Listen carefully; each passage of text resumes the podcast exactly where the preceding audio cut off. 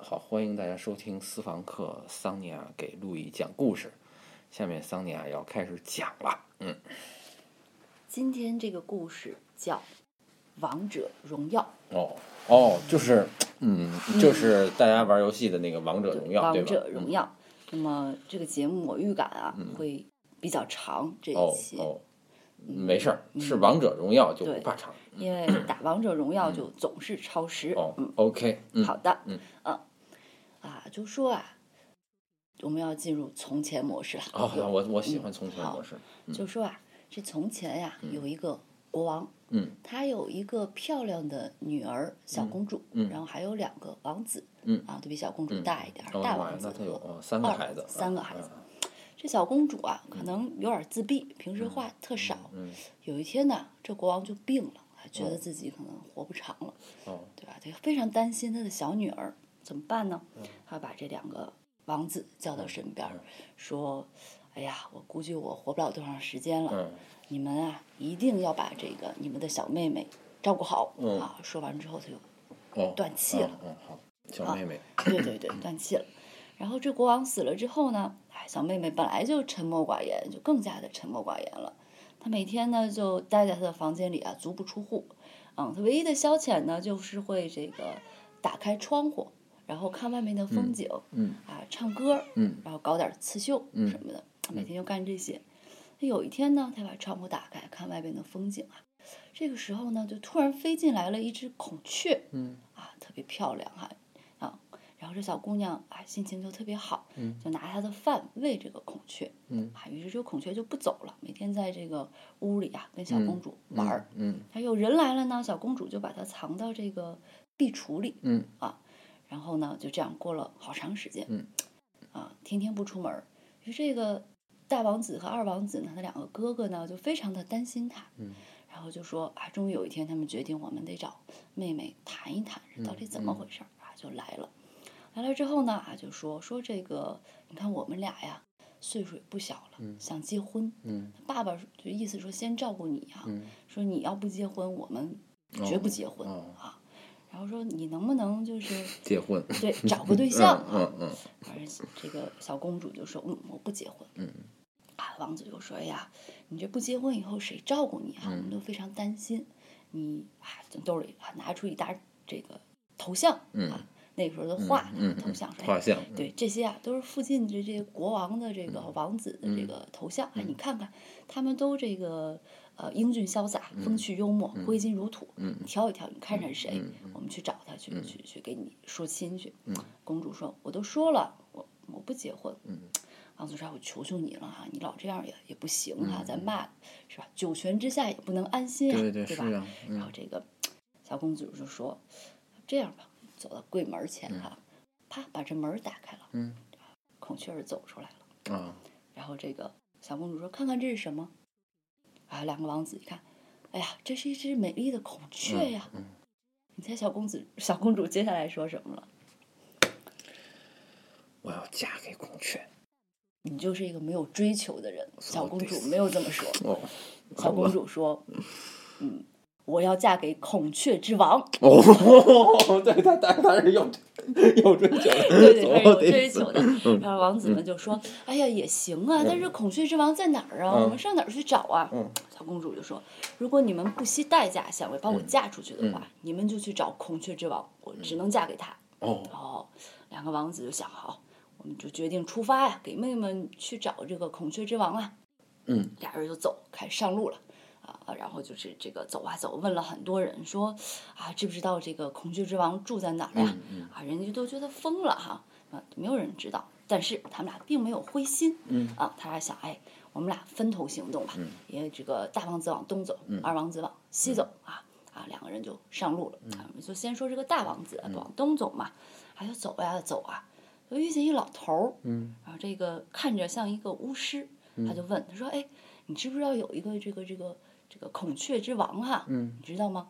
老头儿说：“哎，有啊，我知道。嗯他说：“那这个长什么样啊？”嗯他说：“啊，这个孔雀之王啊，就打扮的跟孔雀一样，嗯这身上都是毛。”说那个那住哪儿啊？嗯哎这个老头儿说：“哎呀，他住在秘鲁。”啊，秘鲁啊，大王子说好，那就朝秘鲁走呗，嗯就走呀走呀走，啊，有一天呢，就来到了一个这个啊一片草地，嗯这个草地周围呢有好多好多的奇怪的树，嗯然后走到这个区域里面，就发现，哎呀，天上都飘着五颜六色的这个羽毛，嗯然后呢，啊，周围响起了各种声音哈、嗯好像是这些树在说话，他们就说说什么呢？说他来了，他来了，这个年轻人、哦他要把そうです妹妹嫁给我们的国王。哦然后想，哎， 啊就跟树会说话呀，问问他们呗。啊问说，哎呀，我这是在哪儿呀？嗯啊，这些树就告诉他说：“你在秘鲁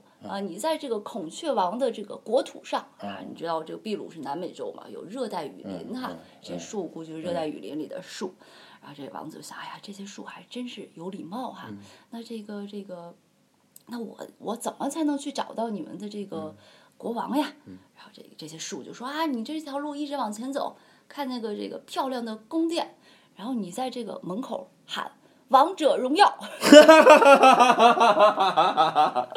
然后呢，他们就让你进去了。哦，そうです。青年就顺着这条路走啊，果然发现了一个宫殿，啊发就是发现一个人儿，哎呀，不知道是人是鸟啊嗯，嗯身上都沾着毛哈、拿着一个这个这个棍儿站在门口，啊，可能是个门卫，啊，他就喊王者荣耀，啊，这个人啊，请进，啊，让他进去，啊， 进去之后啊，就看见这个时候就看见啊，里边啊又有一个羽人哈、啊。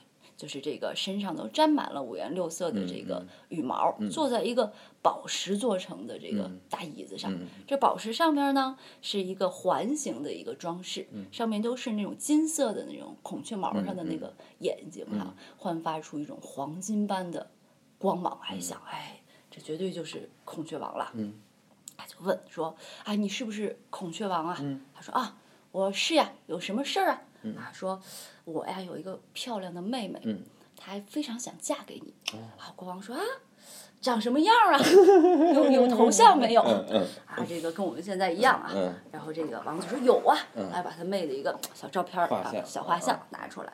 国王一打一卖，太漂亮了哈，就是没人儿哈，然后立刻就被他迷住了。哎呀，太好了，太好了，说我愿意娶她。说就就就这么着吧，啊，然后这个这个呃择日就择日就迎娶了哈，然后这个啊大王子就说，哎，那太好了哈，那个我回去给你准备准备哈，啊，这个是孔雀王就说不行。我们这个地方是有进无出，那万一你是坏人咋办呢？带人来抢我们的这财宝是吧？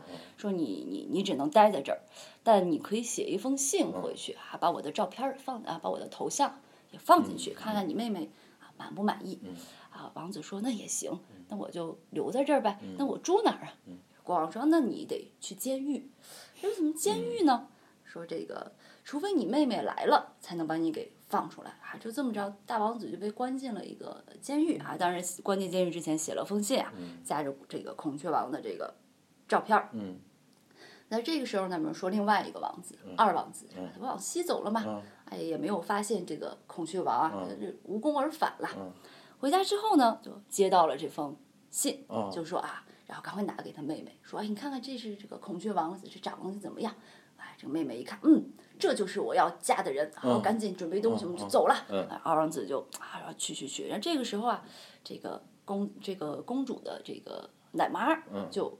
啊，出来了哈，她也参与了这场讨论。然后大王子就说：“哎呀，这路途啊非常远，去这个秘鲁啊，要坐坐坐船，要坐很长时间，然后太阳、风啊，再把公主给吹丑了哈，晒黑了不好。”这厨娘就说：“这样，要不厨娘这个奶妈就说，要不这样，这个我们呀，这个给公主做一个车，嗯然后呢，我们弄一个桥，把这个车推到船上，这样公主呢就可以在她的车里，坐在她的车里去秘鲁了，也不会被晒黑，也不会变丑哈。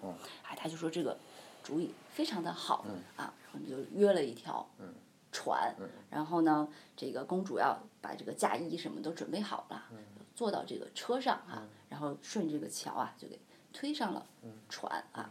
那这个时候呢，这这个公主的这个奶妈有个闺女，这个这闺女你你想也知道了，肯定是又丑又善于嫉妒在家里哭啊。听说这个消息，跟她妈说说这个，你看看人家是吧？她嫁的是国王啊，大家都万众瞩目，你看看我有什么啊？就哭。啊嗯这个这个奶妈怎么也哄不好，还自己亲生的哈，也心疼，啊，想个办法说，要不这样，你你代替这个公主嫁给国王，哎，怎么办呢？这公主都上船了，说这样，我这我我攒了不少钱这几年，嗯，我去跟这个船长啊贿赂他一下，我给他两百万啊，于是就找到了这个船长，他对船长说说这样，你呀。趁着晚上公主睡觉的时候，你把她扔下去，然后呢，我会把我这个女儿啊装上船，然后你把我女儿放到她的车里啊啊！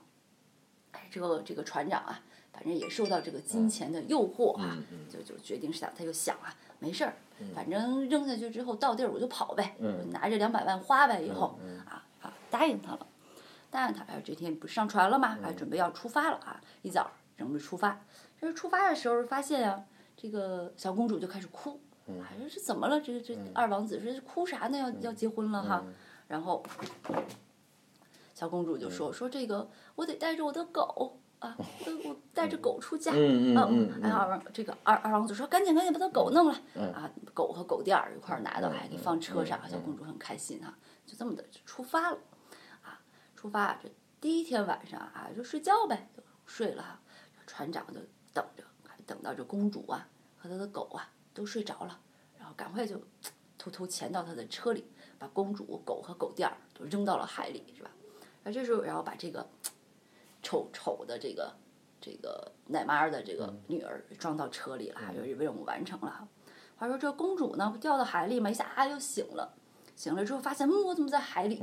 这还好啊，这个狗垫儿啊是可能类似于泡沫那样的东西，就变成了一个船一样，就浮起来了。它和狗啊。就坐到了这个狗垫儿上，啊，这时候吹来一阵凉爽的风啊，就像这个塞浦路斯这个河岸边的维纳斯的诞生一样，就把它吹到了这个秘鲁。哦，吹到了秘鲁啊，还在睡着呢，人家就是他半梦半醒啊。来，这这一天呢，这个岸边呢，一对贫苦的这个渔夫啊和他的老婆啊。就听见说这个 怎么有狗叫呢？哎呦，出门一看，哎，一个垫子上躺着一个特别漂亮的姑娘，还赶快把她给拽上来了。啊，姑娘一醒就问我这是在哪儿啊？啊，这这个渔夫就说啊，说你现在在秘鲁。他说我们都是很善良的人，你跟我们一块儿住吧。啊，姑娘带着她的狗就住到了这个渔夫的这个家里。那那船呢，很快同时间呢就也到了秘鲁啊。到了秘鲁啊，下车就抬着这个车啊，准备去找这个这个国王啊。经过了这个森林哈，就会说话的树，这些树就听见周围有好多的声音说：“哎呀呀，哎呀呀呀，国王的老婆太丑了，国王的老婆 太丑了。”啊，这个二王子就想：“哎，怎么回事儿哈？”然后就进到那个车里啊，去看，去看，然后怎么怎么怎么这个这个，哎。怎么变得那么难看了呀？这个就说哎，是怎么海风吹的呀，还是太阳晒的？咋变那么丑啊，妹妹？啊，这个这个女的就说说这个这个呃，这个我怎么知道啊？啊，也没有办法，就就这个继续啊，往前走呗，啊，往前走。然后呢，这个很快就到了这个王宫，然后这个二王子就非常的就担心啊，这和照片不符是吧？啊。啊，很快，的国王也来了呀，怎么办？啊，没办法，硬着头皮上吧。啊就说这个，啊，这国王很开心，说，哎，在哪儿呢，公主？哎，一看，看，在这儿，在这儿。一看啊，啊，这国王说，太丑了，你这些 骗子，是不是？说这个，这把他们都抓起来，然后欺骗我，感到非常的这个羞辱哈。说这个，准备几个脚架，回头等过两天给他们都绞死啊。就二王子也被关到了这个，关到了这个啊监狱里头啊。国王非常的这个。难过，一方面是因为自己受到了羞辱哈，找那么丑的媳妇儿，对吧？对吧？对对对对，还有就是还念念不忘那个漂亮的姑娘啊，兜里还装着画像呢。哎，不知道这这公主怎么就突然变那么丑啊？俩王子也不明白为什么哈。然后这个时候呢，啊，你猜猜这个时候小公主应该干什么呢？呃，小公主应该已经溜达到王宫的门口了。然后呢？但是呢？他没有办法进去，所以他一定在跟他的小狗商量该怎么办。啊，真是太聪明了。对，但他没有商量。然后呢，他们就是想要吃饭嘛。这渔夫他们家很穷嘛。然后呢，啊，他就说就问这个渔夫家的这个老婆说你们家呀有没有一个篮子？啊，找出了一个篮子，然后递给了小狗。小狗干什么去了呢？拿着这个篮子呀，就去了王宫，哦去了王宫的厨房啊。第一天偷了一只鸡啊，回来大家就吃了一顿鸡哦啊，特别的开心哈。小狗儿的啃到了鸡骨头。嗯，第二天呢，又去了王宫，就偷了一条大鱼啊。这个时候就被这个厨师看见了，厨师就这个这个啊非常生气，报告了国王。国王说：“嗯，居然敢来皇宫偷东西，说你明天给我盯住，看他们住哪儿。”啊，第三天呢，小狗又来了，偷了一块羊排。这个厨师呢就跟着这个小狗啊，找到了这个渔夫的家，没进去，回去报告国王了。国王就说：“嗯。”这这竟然派狗来皇宫偷东西是吧？我必须去看看是怎么回事儿啊！于是这个国王啊，第二天呀、就按照这个厨师说的这个路线啊，就来到了这个渔夫的家里。来了之后呢，就问说这个这个你们家狗啊，老上我那个皇宫偷东西，说怎么回事儿？嗯这个这两个这个渔夫就说：“哎呀，不是我们让他偷的呀，是他自己去的呀。嗯，这只狗还挺聪明。”国王想，那是谁的狗呀？这个渔夫又说：“这个这个，哎呀，这是一个漂亮姑娘的狗，我带你去看看。”啊，这国王就去了。去了的时候呀，发现这个小公主已经穿好了嫁衣，嗯，坐在这儿。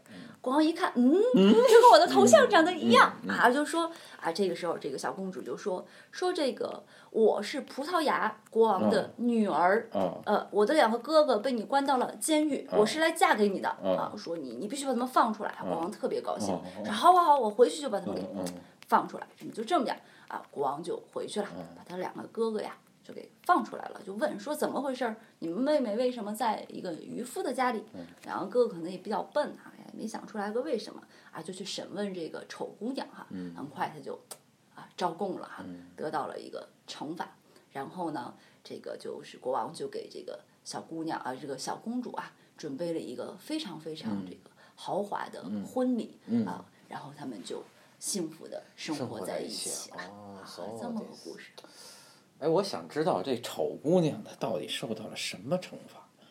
啊，这个丑姑娘，哎啊，对你说的对，我忘了，哦不是刚开始说准备俩脚架吗？哦啊，就给留给丑姑娘了。哦，那两啊两个脚架哎啊，那一个可能就用不了了呗。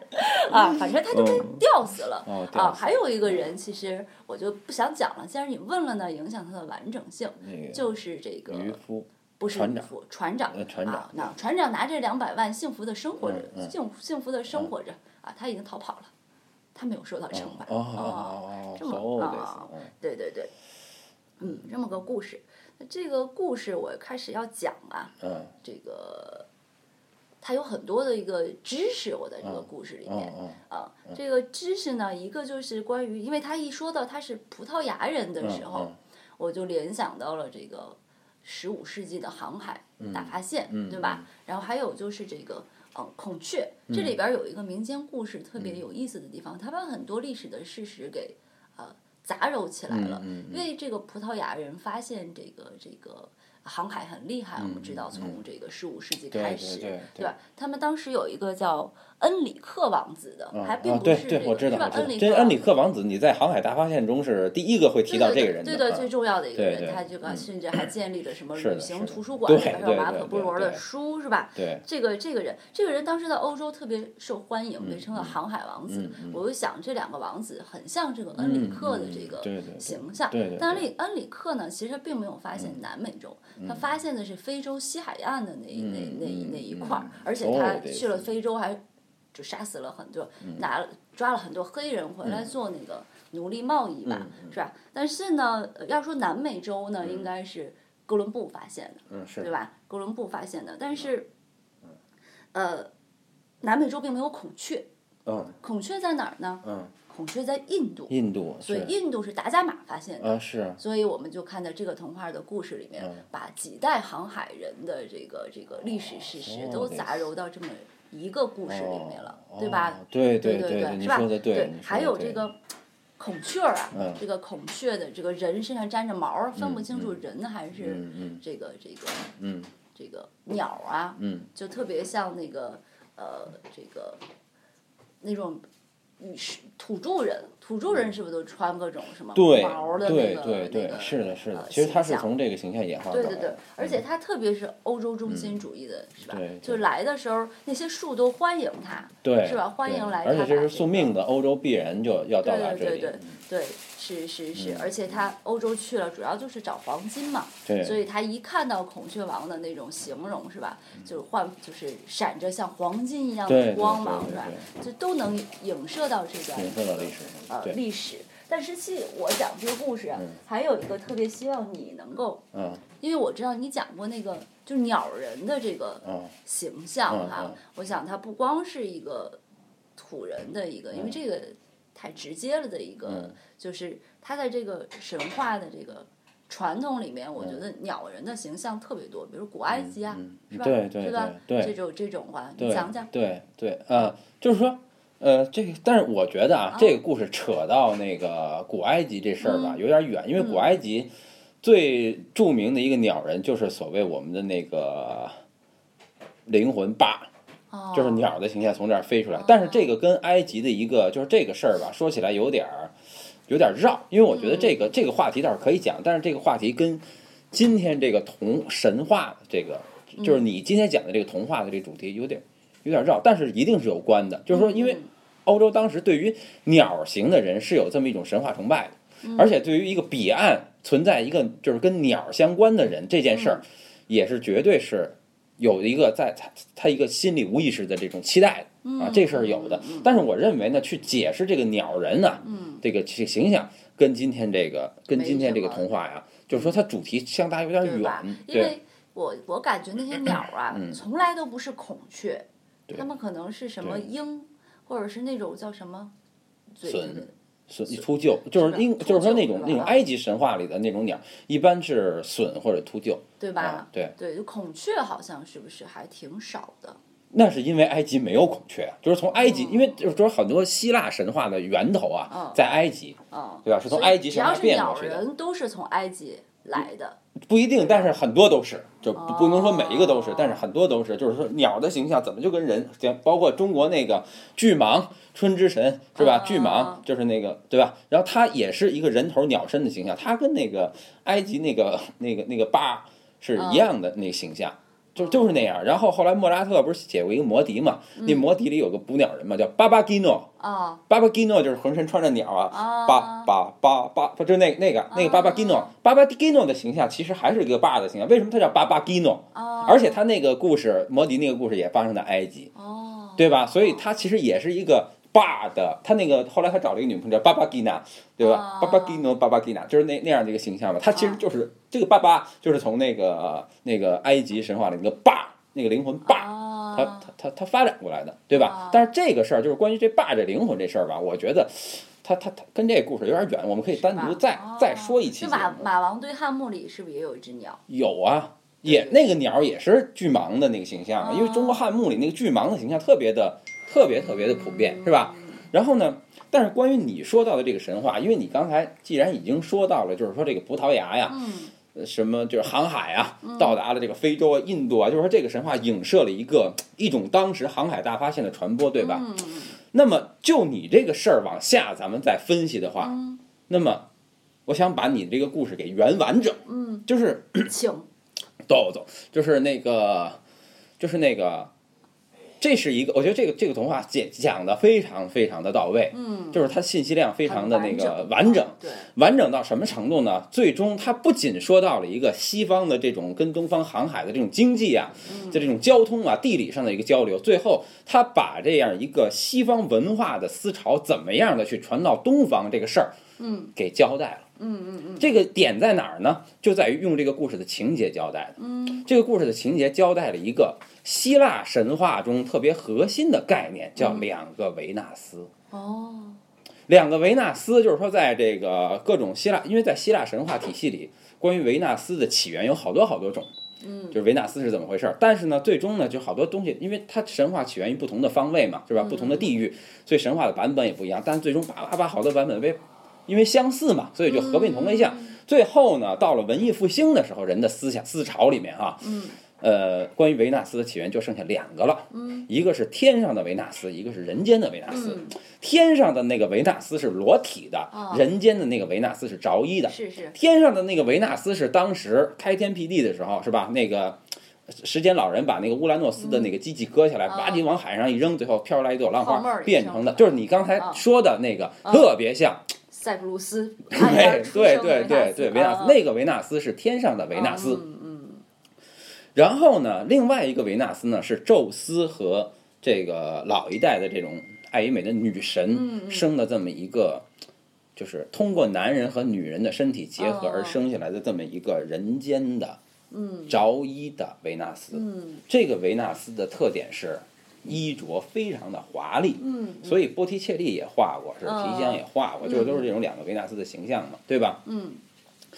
那么这个故事里，你发现他用一种方手法来，就是用了一种大家能能够理解的手法来阐释了这个童话里的这个维纳斯的这个产生，嗯，就是你刚才说的一个真公主被扔到海上，嗯。最后她飘过去了，这个动态就是一个，就是她这个真的维纳斯到岛上的这种感觉啊，就是这种情境。其实你想象一下那画面，它是再现了一个天上的维纳斯的诞生的情景。嗯是是，然后那个人间的那个女孩被包裹起来，衣着华丽的啊送到了那儿，啊是，呃，是什么呀？是这个这个人间的维纳斯嗯出现的情景。对吧哦？只不过用了一个童话的色彩，童话要一个丑一个美，哦我要这样是是但事实上，天上的维纳斯就是比人间的维纳斯要美，因为那是一个纯粹美，那是一个发自内心的美。而这个着衣的维纳斯，它是因为一些依存美感，一些我的对嗯感官的美，因为我的关系而造成的美。那么这感官的美，实际上在就是说那个纯艺术啊对，并不永恒嗯，它是容易变的这么一形象嗯。而且还有一个关键的线索，就是这个。这个女孩啊，就是这个这个着衣的女孩，对吧？嗯这假公主嗯路过了一片树林，嗯树林。嗯那么波提切利有一张画叫《春》，画的就是着衣的维纳斯在树林里，哦就是这个着衣的人间的维纳斯，它总会出现在树林。哦这树林呢，代表一种丰裕生产，对吧？嗯果实就代表这人间的维纳斯是用来生育哦果实传递的，那么跟物质都是相关的，哦对吧？但是这个童话用了一种手法，就是这树林都说你丑，你丑，你丑，哦他把这个东西给给包，就是那个、嗯那个脸谱化了。嗯但是实际上，他通过这种情节的隐喻啊，嗯他把这个一个两个维纳斯的这种西方人的审美价值观这嗯结构传到了东方。哦，对吧？？也就是说，这个神话之所以完整，就是在于它一方面用一个就是这个这个这个这种故事哈用隐喻嗯把一个这种历史给呈现出来了嗯，另外在这历史里呢，又把这个神话的精神给藏进去了哦，而且还隐藏着一个我们以后会谈到的哦。捕鸟人的形象，哦哟，嗯，好的，好吧？非常完满的一个解释。好，好，那我们吃饭去，好嗯，好吃饭。拜拜，嗯。